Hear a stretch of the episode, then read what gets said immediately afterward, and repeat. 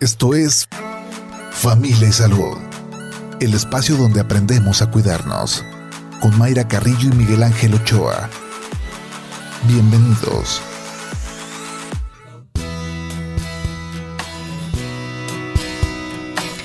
Hola, ¿qué tal? ¿Cómo está? Muy buenos días. Bienvenidos a Familia y Salud. Este miércoles, mitad de semana ya, 18 de enero del 2023. Esperando que sea un excelente día para usted, para su familia. Está haciendo frío, frío como ayer. Creo que a los, a los tapatíos con un grado, dos grados menos de temperatura, no, bueno. Hoy estamos, ahorita estamos a 6 grados Ah, me dice este, mi compañero Enrique que hace rato andábamos a 3 grados. Entonces ya se imaginará sobre todo en las periferias de la, de la ciudad em, este, este frío que, que, sí está intenso y que hay que salir muy bien eh, abrigado. Recordemos que en esta etapa pues incrementan las enfermedades respiratorias, pero como lo hemos dicho, pues hay que fortalecer nuestro sistema inmunológico, hay que alimentarnos bien, hay que hidratarnos bien. También en esta temporada dejamos de lado también hidratarnos el agua porque no se nos antoja, porque no hace calor. Es por eso que tenerla a un lado, nuestros dos litros de agua que nos han recomendado eh, los especialistas por lo menos eh, en el día. Y ya sabemos del tema de la vitamina C que es tan, tan importante suplementación, pero también eh, alimentos que contienen vitamina C, la guayaba, no se diga de los cítricos, la naranja, toronja, la jamaica también contiene mucha vitamina C, entonces privilegiar estos alimentos y también como es temporada de, de, estos, de estas frutas, pues también ayuda sin duda a nuestra economía. Y como le decía, las enfermedades respiratorias pues van a la alza en esta temporada y también tenemos que hablar de la influenza y de la eh, vacunación que es importante que se tenga, que inició, eh, recordemos, en octubre, sobre todo dirigida a estos sectores vulnerables. Como cada año es el sector salud que, que pone eh, especial atención en niños menores de 5 años, también en los, en los adultos mayores, personas que también eh, tienen algunos eh, padecimientos como la diabetes, algunas otras enfermedades que también se les recomienda la vacunación. Y un sector muy importante sin duda también son las mujeres embarazadas, que ahí eh, se tiene que también dar la recomendación por parte pues de los doctores, de los ginecólogos, ginecólogas que dan seguimiento al embarazo y sugerir, recomendar por supuesto el, oye, ya te pusiste la vacuna contra influenza, es importante, por qué es importante, cómo se puede em, complicar el panorama si eh, padece una mujer embarazada de influenza. De eso vamos a platicar esta mañana, así que lo invitamos a que se quede con nosotros y a que participe con sus comentarios y sus preguntas a través del WhatsApp. Recibiendo sus mensajes 33 10 77 27 51 o también nos puede marcar aquí a cabina 33 30 30 5326, también en la terminación 28. Quien nos acompaña esta mañana aquí en cabina, la doctora María Elena Pajarito Melchor.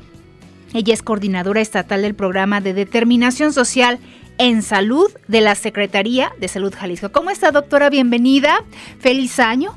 Muchas gracias. ¿Cómo está? Encantada de estar aquí y pues de hablar de estos temas tan importantes, sobre todo preventivos y más en este grupo que son las mujeres embarazadas, que pues sabemos que es un sector muy vulnerable, pero que no es una enfermedad, al contrario, es algo muy bonito el embarazo y en este sentido pues si bien no es una enfermedad, es una condición que las pone pues de alguna manera en muy favorecedora pues para complicaciones y para situaciones de enfermedades cuando llegan a adquirirlas. Y estamos en, en esta temporada donde los casos de influenza repuntan. ¿Cómo estamos en general? Ahorita vamos a hablar en particular de, las mujeres embarazadas y la importancia de la vacunación, pero ¿cómo estamos en general con las enfermedades respiratorias ahorita? La verdad es que sí ha aumentado pues prácticamente incluso hasta el triple de lo que podamos haber esperado en las temporadas pasadas. Sin embargo, pues es entendible, ¿verdad? Ahorita que una es mucho más frío que el que sentimos, por ejemplo, el año pasado. Eso es bastante perceptible, pues, y sabemos que el frío hace una irritación en las vías respiratorias, da pauta para que los virus duren más tiempo. Aparte, pues hay cambios en el sistema inmune también de las personas. Es entendible totalmente y aparte sabemos que ahorita ya no estamos con esas medidas restrictivas que estuvimos en la temporada pasada de la sana distancia, de en el sentido de que no podíamos acudir a otros lugares o bien que estábamos pues resguardados algunos todavía. O el uso de cubrebocas, claro, el, el uso de cubrebocas tanto, el gel, entonces pues bueno, es entendible que las enfermedades respiratorias hoy las tengamos mayor a, la temporada pasada. Y pues en ese sentido sí debemos de tomar medidas sobre todo más en los grupos vulnerables pues que ellos sí traten de no enfermarse o bien si llegan a enfermar pues que no se compliquen. Y de las enfermedades respiratorias en general, la influenza dónde se posiciona? Esa sí tenemos, por ejemplo, prácticamente la semana, perdón, la temporada pasada, pues no tuvimos casos para este tiempo, teníamos mm, pues prácticamente menos de 10, ¿no? Y para este, esta temporada ya 2022-2023 invernal, pues sí hay como 290 y tantos casos. Entonces, en ese sentido, pues es una gran diferencia. De hecho, pues sí tenemos que decirlo, desde octubre hasta ahorita enero, que es cuando empezamos la vacunación, que empieza ya el frillito, pues sí ya hay 10 defunciones por la parte de la enfermedad de influenza. Y estas personas que fallecieron fueron personas que no tenían pues la vacuna, pero sobre todo que eran grupos que sí debían de haberse vacunado, personas con cáncer, personas con diabetes, adultos mayores, es decir, que tenían alguna comorbilidad o le decimos enfermedad asociada y que tenían que haberse vacunado. Entonces seguimos haciendo el llamado a que si alguien en estos grupos vulnerables y sobre todo el tema de embarazadas, que no queremos que exista la primera persona complicada grave, pues acudan a vacunarse. Entonces, en, esta estadística que nos, nos daba de muertes y casos, ¿hay mujeres embarazadas o no? En este momento no. Ni casos. Eh, casos sí ha habido ya. En este momento sí no tengo el desglose de las 294 cuáles fueran embarazadas. Afortunadamente no se han complicado, vacunadas en el sentido de que están protegidas a complicaciones, pero es súper importante que pues las que estén pendientes, que justamente ahorita todavía lo que nos queda de frentes fríos, pues no las puedes llevar a que enfermen más fácilmente y se tienen que vacunar para protegerse. Ese es el punto que eh, puede llevar a la muerte, a, complicarse, a, tener eh, un panorama muy grave de hospitalización y pues está en, nuestras manos hacer este, este tema de, la vacunación. Em, también abordar el tema de la influenza, doctora. Hay varios tipos de influenza, luego... Em, también uno piensa en la clasificación, recordemos la H1N1, no es influenza tipo A, eso no hay que preocuparme. ¿Cuántos tipos de influenza A? Eh, por todos hay que preocuparnos, hay unos con menos síntomas, otros con más síntomas. ¿Qué pasa con la clasificación? Sí, mira, generalmente vamos a tener en el humano la influenza tipo A y la influenza tipo B. Generalmente la B tiene dos serotipos, uno que le llamamos Yamagata y otro Victoria, y afortunadamente son los que menos en este momento nos están causando complicaciones. Pero de la influenza tipo A la dividimos en tres, la H1N1, la H3N2 y la influenza tipo A en general, pues que ya no tienen numeritos. Entonces, en este momento tenemos la mayoría de los casos por influenza tipo H2N3 o H3N2, perdóname. En ese sentido, tenemos que seguir vacunándonos porque sabes que a pesar de que hay estos tres tipos de influenza que generalmente es las más comunes, las que más nos enferman, la A general, la H3N2 y la H1N1, las vacunas tienen un diferente tipo de H3N2 todos los años, un diferente tipo de H1N1 todos los años y un diferente tipo de influenza todos los años. Aunque se siguen llamando igual, tienen subtipificaciones de acuerdo a las que van a estar circulando en la temporada invernal. En ese sentido, pues la, la que nos pusieron de H3N2, por ejemplo, la temporada invernal pasada, pues no nos está sirviendo para esta temporada. Entonces, si bien hay como esos tres clasificaciones como las más frecuentes de tipos de influenza A, es bien sabido que están variando continuamente, aunque se llamen igual, cada temporada van a ser diferentes. Bien, pues vámonos a nuestra primera pausa con la invitación a que también participe usted con sus comentarios y sus preguntas. Eh, regresando, vamos a abundar en esta parte de, este sector de las mujeres embarazadas y la recomendación que tendrían que ser los ginecólogos, ginecólogas, pero también eh, también esta parte de, informarnos como, como, ciudadanos, ¿no? Las mujeres embarazadas también mm, tienen que eh, tener esta información, qué vacuna me tengo que poner, a veces pues eh, la mujer sugerirle o, recordarle al doctor y la, la, la, vacuna me la tengo que poner ya cuando este cuándo me la tengo que poner o qué otras vacunas, porque no, no, sé, yo digo que los doctores traen muchos temas, van de paciente en paciente, pues se le puede pasar, no debería de pasarse, pero puede pasarse esa información que es muy importante y que ya vemos que pues estas estadísticas que se tienen también de, de muertes por complicaciones por influenza. Vamos a la pausa 33 10 77 27 51, recibiendo sus mensajes vía WhatsApp o márquenos 33 30 30 53 26, también la terminación 28. 8 de la mañana con 15 minutos, vamos al corte. Familia Salud, donde todos aprendemos a ser saludables para vivir mejor. Regresamos.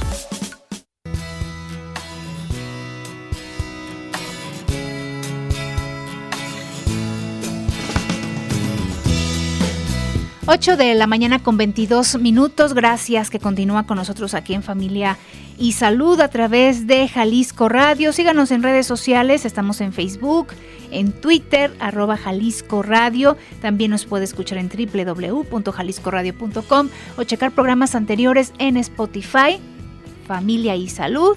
Y ahí nuevamente Em, atender todas estas recomendaciones que nos dan los especialistas en este programa o luego pasa que, que quieren el contacto de alguno de nuestros invitados, pues ahí a checar Spotify, familia y salud. Seguimos platicando esta mañana con la doctora María Elena Pajarito de la Secretaría de Salud Jalisco sobre influenza y en particular sobre la vacunación y ojo, mujeres embarazadas, el llamado también es para ustedes.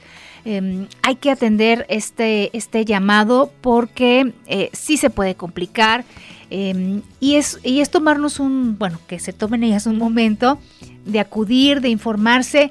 Decía yo la parte de los doctores de los ginecólogos. Sí, hay una gran responsabilidad, pero también de la población en general de, informarnos, ¿no, doctora? Así es, es súper importante, como bien lo dijiste, muchas veces el médico se enfoca en revisar a la mamá, al bebé, o si la mamá en ese momento trae una gripita que, por ejemplo, no puede ser sospechosa de influenza, o que anda malita del estómago, que se inician los pies, bueno, alguna situación como más común en el embarazo, pues es muy probable que incluso se le pase pues de hacer esta recomendación al personal de salud, pero la embarazada es la que tiene que tener toda la información e incluso toda la población, porque generalmente todos conocemos a alguien embarazada en alguna etapa, pues. En ese sentido tenemos que recordarle si ya se vacunó contra la influenza.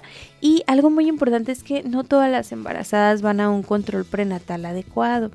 La verdad es que en el embarazo mínimo debe de haber cinco consultas que sean solo por ir a revisión, aunque no tenga ningún síntoma de nada, aunque no se sienta mal, que esté aparentemente todo perfecto, que tenga ecos, eh, que igual a veces les da esta curiosidad de, del sexo del bebé, de que si un eco en 3D para ver la carita, o que bien, yo voy a cualquier lugar y me tomo un eco y el eco está bien, eso no tiene nada que ver cómo está el eco a cómo está la salud de la mamá. Es algo súper importante, entonces la mamá sienta o no sienta algo este malo, por ejemplo, que perciba, tiene que ir a un control mensual del embarazo, incluso cuando son el último mes de embarazo pueden ser las consultas semanales o pueden ser quincenales, aunque aparentemente no sienta nada. Porque es muy importante que si no está bien la mamá, pues el bebé por más ecos y que esté aparentemente bien formado, pues se puede complicar. En ese sentido, sí pues preferentemente un médico especialista, pero pues también puede ir a sus unidades de salud, al médico familiar, al centro de salud con los médicos generales, a cualquier médico de su preferencia, pero sí estar acudiendo continuamente. Al principio mensual, después quincenal, luego hasta semanalmente, pero tiene que checarse la mujer en toda su etapa del embarazo. E, este tema de, mm, de los síntomas que pueda presentar eh, una embarazada en el tema respiratorio, ante cualquier síntoma acudir a su médico. El, tiempo pasa y las complicaciones eh, a la par, ¿no? Que se van incrementando y es cuando el panorama puede cambiar este, en días, en horas, porque no hay una atención a tiempo o porque ya mm, le recomendaron un té, porque le recomendaron algo natural, es que estás embarazada, es que no te mediques, es que te van a dar otras cosas. ¿Qué pasa en este sentido de dejar de ir en los primeros síntomas? Claro, es muy importante que pueda haber complicaciones. Has dicho algo muy importante. Sabemos que las mujeres embarazadas no siempre les vamos a poder dar los medicamentos que a otra persona, porque tienen ciertas restricciones, pero ya esa idea se quedó tan arraigada de que no pueden tomar nada, por así decirlo. vemos en los medicamentos la figura de mujer embarazada y, la tachita, ahora la, diagonal. no, pues, ninguno es para la mujer embarazada. Ajá, entonces, bueno, esto para empezar, pues no es verdad. Hay muchos medicamentos que tienen la tachita que sí se puede usar en el embarazo, pero es claro que el médico lo valore. Y algo súper importante es que entonces no se automedique, porque bien van a empezar con los test, como bien lo habías dicho, es una gripita normal, este, no se sienten pues aparentemente con algún problema, les dio fiebre un día, luego ya no, pero al final de la semana, por ejemplo, que pasó, ya no pueden respirar, ya terminan en el hospital, intubados, algún problema, ¿verdad? Porque no sabemos cómo están los pulmones, los pulmones no los vemos y a veces los síntomas en las embarazadas pues no van a ser iguales que cualquier otra persona o al contrario, desde un principio van a sentir como eh, dificultad para respirar porque el bebé está presionando los pulmones, entonces sí es muy necesario que vayan ante cualquier síntoma respiratorio a una consulta.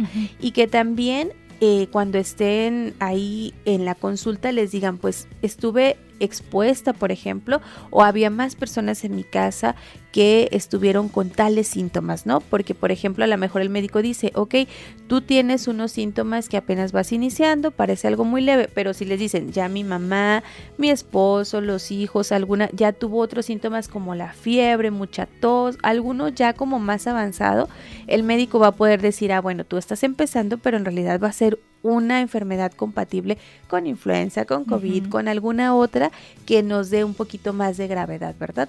Entonces, es muy importante también comentar cómo está el, alrededor, pues, con las personas que convivieron, para que también el médico tenga más, eh, pues, panorama general y además de revisarle a ella, tenga un sentido epidemiológico que pueda ver qué enfermedad sea la que está padeciendo ella. Eh, ¿Con qué síntomas se comienza? Generalmente vamos a empezar con malestar general, o sea, vamos a sentir eh, este molestia como de dolor de cuerpo leve, luego ya va a ser un poquito más de dolor de cuerpo, sobre todo en las articulaciones, nos va a doler la cabeza, pueden presentar o no fiebre, no siempre va a haber fiebre. y esta parte, doctora, la voy a interrumpir en, la parte de la fiebre, que también asociamos que cuando hay fiebre, sí es grave y cuando no, mira, te va a pasar algo que no tienes fiebre, estos síntomas los podemos tratar aquí en casa. Exactamente, y no siempre. Recuerden ahorita que COVID, por ejemplo, ya raramente da fiebre, y e influenza generalmente sí da fiebre, pero no en todos los casos. Entonces, esto es importante que ya empezamos con dolor de cabeza, dolor de cuerpo, fiebre o no fiebre, eso puede pasar, y tos. Algo muy importante de influenza es que generalmente nos ocasiona tos. Y puede haber o no gripita, escurrimiento nasal, estos síntomas que tenemos de ojos llorosos, escurrimiento nasal, estornudos, generalmente no pasan en influenza, pero puede que sí puedan ocurrir. Entonces, los más importantes van a ser dolor de cabeza, dolor de cuerpo, la tos y pues puede o no fiebre. ¿Dolor en la garganta no se presenta? No siempre. La verdad es que el dolor en la garganta es algo demasiado variante. Entonces, si tienen o no dolor, no lo consideren, más bien los otros síntomas y pues acudan inmediatamente. ¿Cómo le hacen ustedes para diferenciar hacer el diagnóstico? Porque estos síntomas son muy similares a otras enfermedades respiratorias. ¿Cómo saber que tiene influenza y qué tipo de influenza tiene? Claro, el tipo de influenza definitivamente no lo vamos a saber más que con una prueba y una prueba de PCR le llamamos. Y estas desafortunadamente pues tienes que ser la toma por ejemplo matutina y nos tarda 24 horas el diagnóstico, a veces hasta 72 horas en de acuerdo a algunos laboratorios. Y ya se pierde ahí tiempo valioso. ya ya ni, ni el tratamiento va a funcionar. Entonces, preferentemente no necesitamos comprobar con una prueba, simplemente a la revisión. ¿Cómo vamos a hacer la diferencia? Primero, que nos cuenten si alguien más está contagiado, si se expusieron a alguna persona y qué otros síntomas traía la otra persona. Eso va a ser súper importante porque generalmente ya entre los síntomas de ella con los síntomas de las personas que convivió, ya vamos a decir, ah, pues es muy probable que sea COVID porque la mayoría no presentó fiebre, la mayoría no tiene un dolor de cabeza importante, hay más estornudos, un poco de tos.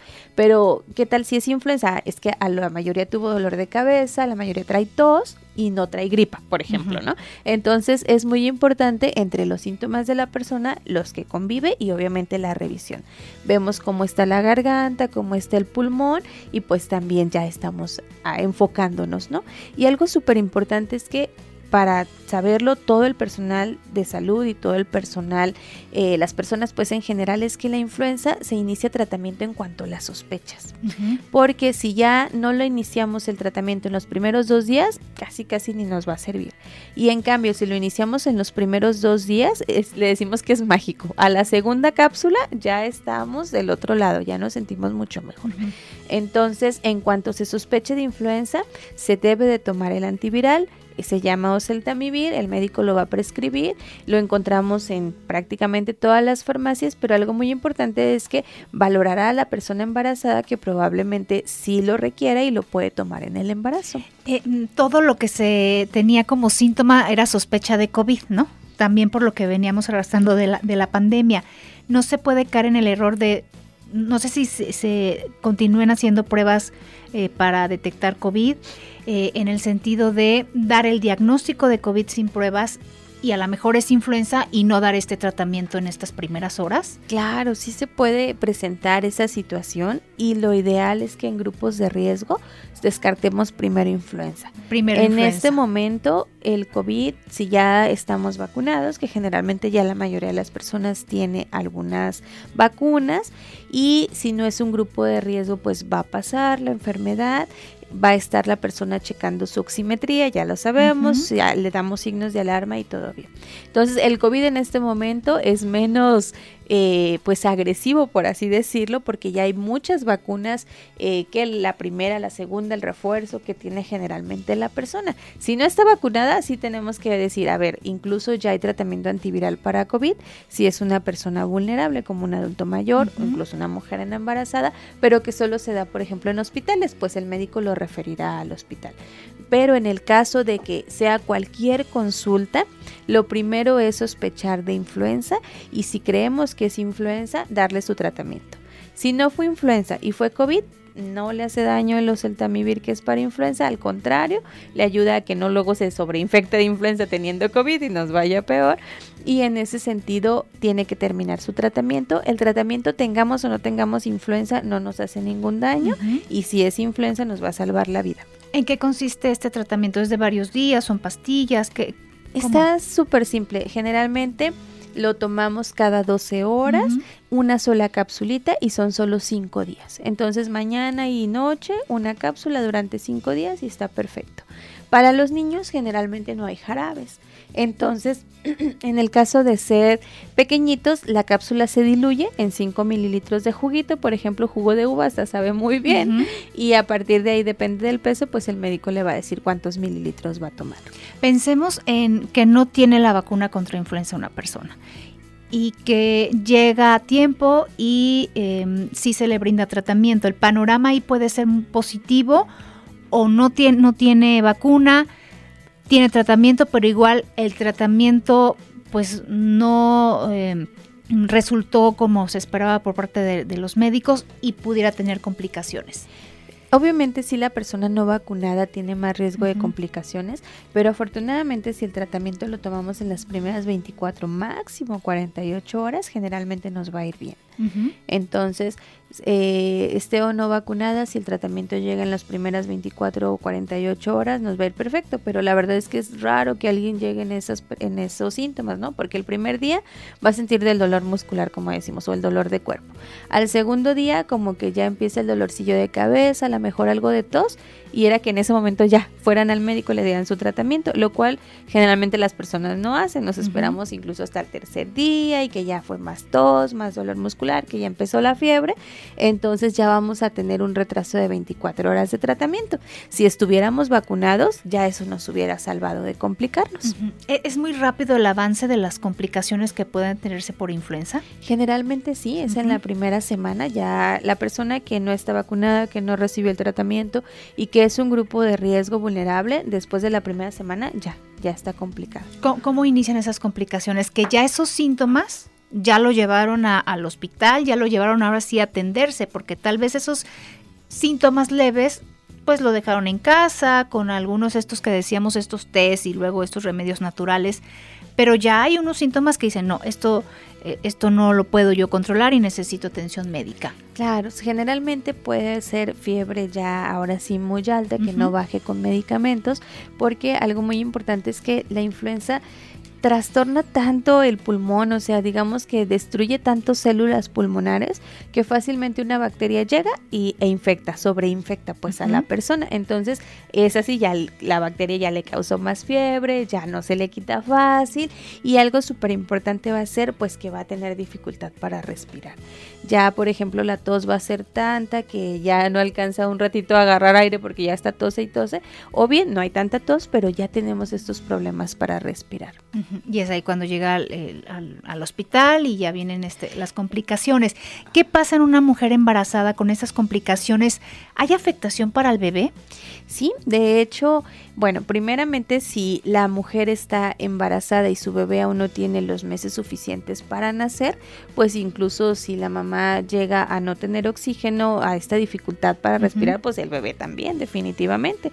Y no lo vamos a poder sacar a tiempo porque pues el bebé está demasiado chiquito o si se saca pues para llevarlo a incubadora, para llevarlo a oxigenación pues externa, vamos a decir, porque la mamá ya está oxigenando, pues es muy probablemente que también no sus pulmones inmaduros no lo dejen vivir. Entonces, otra situación, si la mamá no estuviera complicada, vamos a decir que solo se enfermó con la fiebrecita tal vez, con el dolor de cabeza, el dolor muscular, la tos, pero no se hospitalizó. De todas maneras, ese bebé puede tener consecuencias como bajo peso al nacer.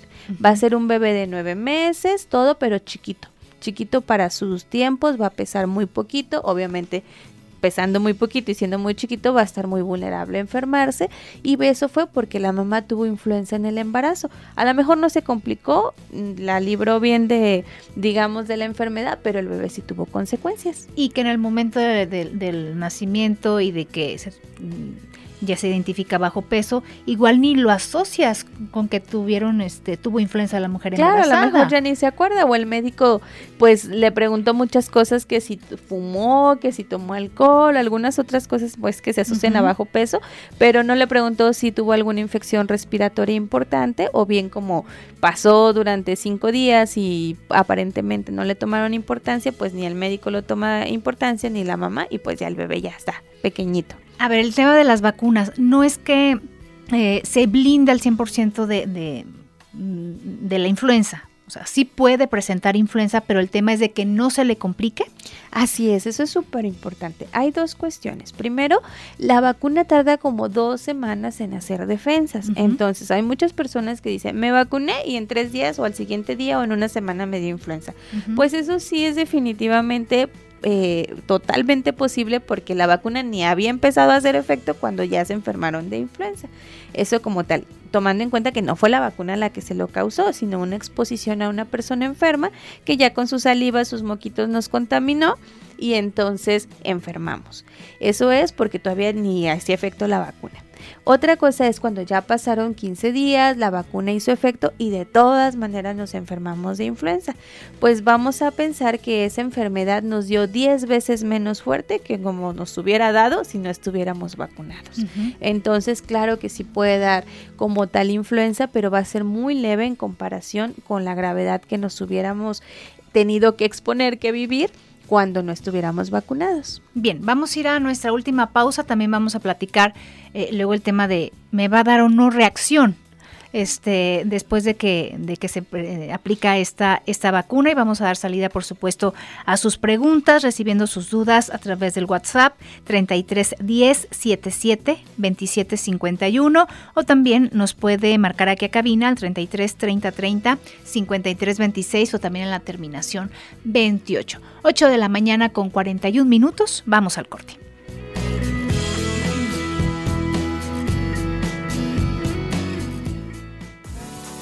Estás escuchando Familia Salud. Continuamos.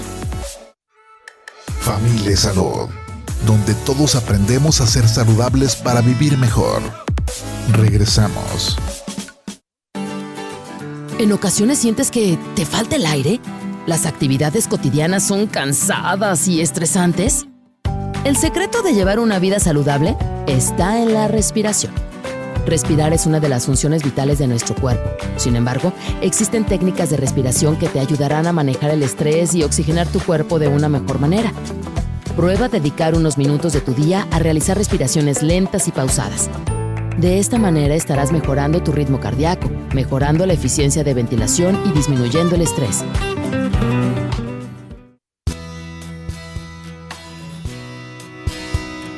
8 de la mañana con 45 minutos y a propósito de este consejo de Bego Lomelí, pues eh, recuerde que el doctor Miguel Ángel Ochoa tendrá un taller de manejo de estrés y suplementación este fin de semana, sábado 21 de 8.30 de la mañana a 11.30 de la mañana y el domingo 22 de enero de 9 de la mañana a 12 del mediodía. Para que em, si está interesado, llame al siguiente teléfono, se anote 3319 78 48 35. Ahí va otra vez, 33 19 78 48 35. Taller de manejo de estrés y suplementación que nos enseñan a, a tener pues esa técnica de respiración para esos momentos donde ya sabemos que ahí viene el estrés porque está complicado el tráfico, porque ya no llegamos a la junta, porque voy a tener una junta, por, por todos estos Em, temas del día a día que nos generan estrés y que ese estrés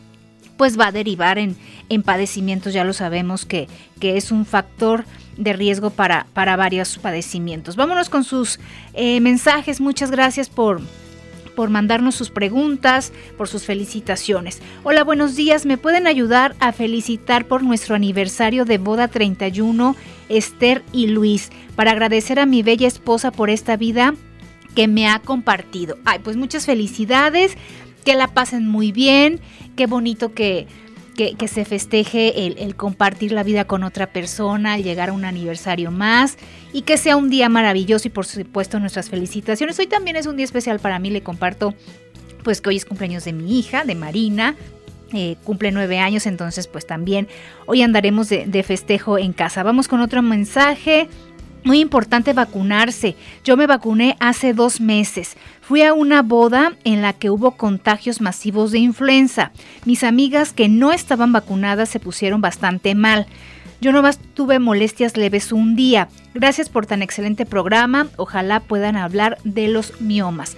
Lo anotamos, gracias por su sugerencia. Y esto que, comenta nuestro radio escucha, este doctora, de los contagios masivos.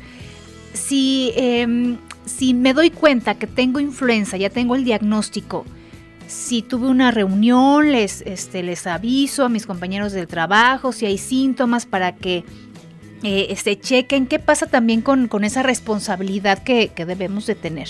Claro, súper importante. Primero, pues debemos todavía seguir tomando conciencia que si bien ya estamos más libres del cubrebocas ante cualquier síntoma respiratorio, que ya empecé con gripita de escurrimiento nasal, que ya me duele la garganta, que estornudé y ahorita que hace frío estornudamos frecuente por el frío, pero que ya estoy sintiendo pues algún síntoma respiratorio, me pongo mi cubrebocas. Súper importante. En lo que es, no es, se me quitó en unas horas, me pongo el cubrebocas. Ser responsable y cuidar a los demás. Claro, cuidar a los demás. Ahora, si bien ya, ya estuve pues en cualquier eh, centro conviviendo, ya sea en mi casa, visité a abuelita, visité a tíos, fui a fiestas en mi lugar de trabajo. Y me dijeron que estoy probable de influenza, pues sí, por favor avisar a todos. Igual no se tomaron la prueba, como habíamos dicho, ¿no? Igual nada más dijeron, sospechoso de influenza, empieza a tomar este antiviral. A lo mejor ni siquiera la prueba se hicieron, entonces, pero ya estamos con esa duda de que pudimos haber tenido influenza, es mejor sí avisar a los demás, para que si los demás empiezan con síntomas, también digan, ¿saben qué? Estuve expuesto a alguien que probablemente también influenza tuvo, entonces el médico ya va a decir muy bien, si esa persona fue probable de influenza, le dieron su antiviral, se mejoró, pues es probable que también tú estés con influenza, ahí va tu tratamiento y tu antiviral. Aquí sí los, los síntomas nos van a alertar, porque el tema, otra vez, venimos con, con toda la información de la pandemia si se tuvo contacto con alguien que ya sabes que tiene este que tenía COVID, que tenía el diagnóstico, dices, "No, pues me voy a hacer la prueba porque a lo mejor soy asintomático." Aquí no aplica en la influenza este tema de asintomático? Aquí no. La verdad es que la mayoría de los casos sí nos van a presentar síntomas, son raros los asintomáticos y aquí sí vamos a esperar a tener síntomas. Si ya nos avisaron que el compañero de trabajo, el tío, el hijo que fue a visitar a la mamá, en la fiesta alguien está probando influenza, vamos a esperar a presentar síntomas y entonces vamos a ir al médico y le vamos a decir, ya estuve en contacto que, con alguien que ya sea que se hizo la prueba o que no se hizo la prueba, pero le mencionaron que pudiera ser influenza, entonces es muy importante que también la otra persona inicie tratamiento. Bien, más eh, preguntas que tenemos. Buenos días. Eh, ¿Siguen vacunando contra COVID y dónde? Ahorita tenemos solo campañas para niños y niñas de 5 a 11 años. Entonces, si alguna personita de estos pequeñitos todavía le falta su primera o su segunda dosis, por favor entrar a la página que se llama Coronavirus Jalisco.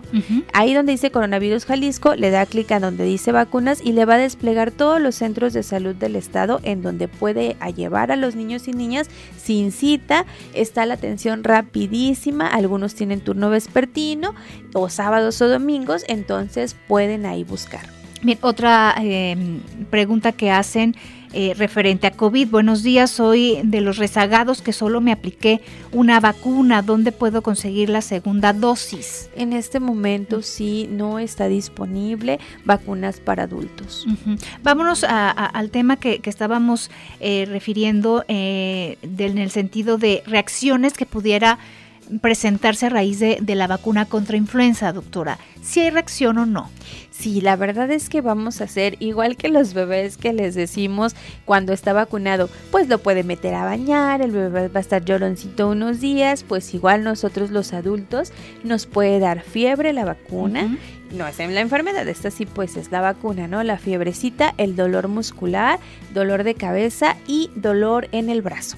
Algo que no nos va a causar la vacuna va a ser tos la tos es rarísimo que nos dé posterior a la vacuna. Si presentan los síntomas de dolor de cabeza, de dolor de cuerpo, de tos, de fiebre, más bien es la enfermedad de influenza. Por lo que dijimos, la vacuna tarda dos semanas en hacer efecto.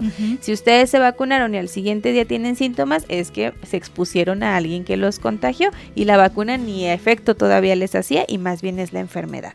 Pero en el caso de que sea exclusivamente por la vacuna que es esperado y que nos tenemos ahora sí que aguantar, vamos a decirlo, pero que definitivamente nos va a proteger contra la enfermedad es esto, dolor en el brazo, la fiebrecita que puede pasar, dolor de cuerpo y dolor de cabeza. ¿Hay algún medicamento que se sugiera, y sobre todo por ese sector de las embarazadas, que hay mucho cuidado con los medicamentos? Ahí sí decirle a su, a su médico, ¿no? Oye, me dio reacción, ¿qué puedo tomar? Claro, es muy importante. La verdad es que en este sentido el paracetamol que es bien conocido, lo pueden usar las embarazadas, lo puede usar cualquier persona siempre y cuando no sea alérgica, pero lo ideal sí es preguntarle a su médico, pues sobre todo para no confundir que sean síntomas de enfermedad y no síntomas de la vacuna. Bien, vámonos con el, tema del tiempo también. Eh, que si se vacunó en febrero o marzo del 2022. No, pues es que yo ya me vacuné este eh, el, el, año pasado, pero entonces nos hacemos bolas con el tiempo, que si me toca o no, que si en el mismo año voy a tener dos vacunas. ¿Qué pasa con esto? Es bien importante saber que la vacunación es por temporada, no por año. Exacto. Entonces, si me vacuné en enero, febrero o marzo del 2022, me tengo que volver a vacunar en octubre, noviembre o diciembre del 2022, porque la temporada de invierno de enero a marzo de un año no es la temporada de invierno de octubre a diciembre del mismo año. Entonces, por favor, no se esperen a vacunarse hasta enero, febrero, marzo. Siempre de octubre a noviembre, a octubre a diciembre de cada año es lo mejor vacunarse. Pero si por algo no lo hicimos en este octubre a diciembre de 2022, pues tenemos este mes de enero, febrero para vacunarnos. ¿Dónde vacunarse, doctora? ¿A dónde deben acudir las mujeres embarazadas? Las mujeres embarazadas pueden acudir a cualquier unidad de salud. Pueden, por favor, consultar ahí en internet un centro de salud que esté cerca, una clínica de IMSS que esté cerca o de ISTE y no es necesario que sean derechohabientes o que tengan tarjetón de esa clínica, simplemente acudir. Recordar nada más también que las vacunas están en constante redistribución. Si en algún momento acudieron y en ese momento no hay, pues nada más probablemente al siguiente día ya les llegue o les pueden decir en ese momento, aquí no está, pero en tal clínica que está aquí súper cerca, tienen también. Entonces, nada más para saber que, pues, en efecto hay días como más taquilleros que otros y puede ser que algún momento pues todavía no les surtían y ustedes llegaron, pero generalmente todas están en redistribución constante y pueden accesar a ellas. Muy bien, pues eh, a buscar el el centro de salud que más eh, se acomode a donde trabaja, donde viva. El chiste es que se vacune y que se eviten, por supuesto, las complicaciones. Muchas gracias, doctora, por habernos acompañado esta mañana y ahí queda el mensaje para las mujeres embarazadas, a cuidarse, por favor, y abrigarnos bien, porque está haciendo frío hoy. ¿Verdad o no, doctora? Bastante. Muy bien, pues nos vamos. Muchas gracias por habernos atendido. Lo esperamos mañana tempranito para seguir tocando temas de salud. Gracias, Irene. Gracias, Edgar, como siempre. Hasta mañana. Adiós.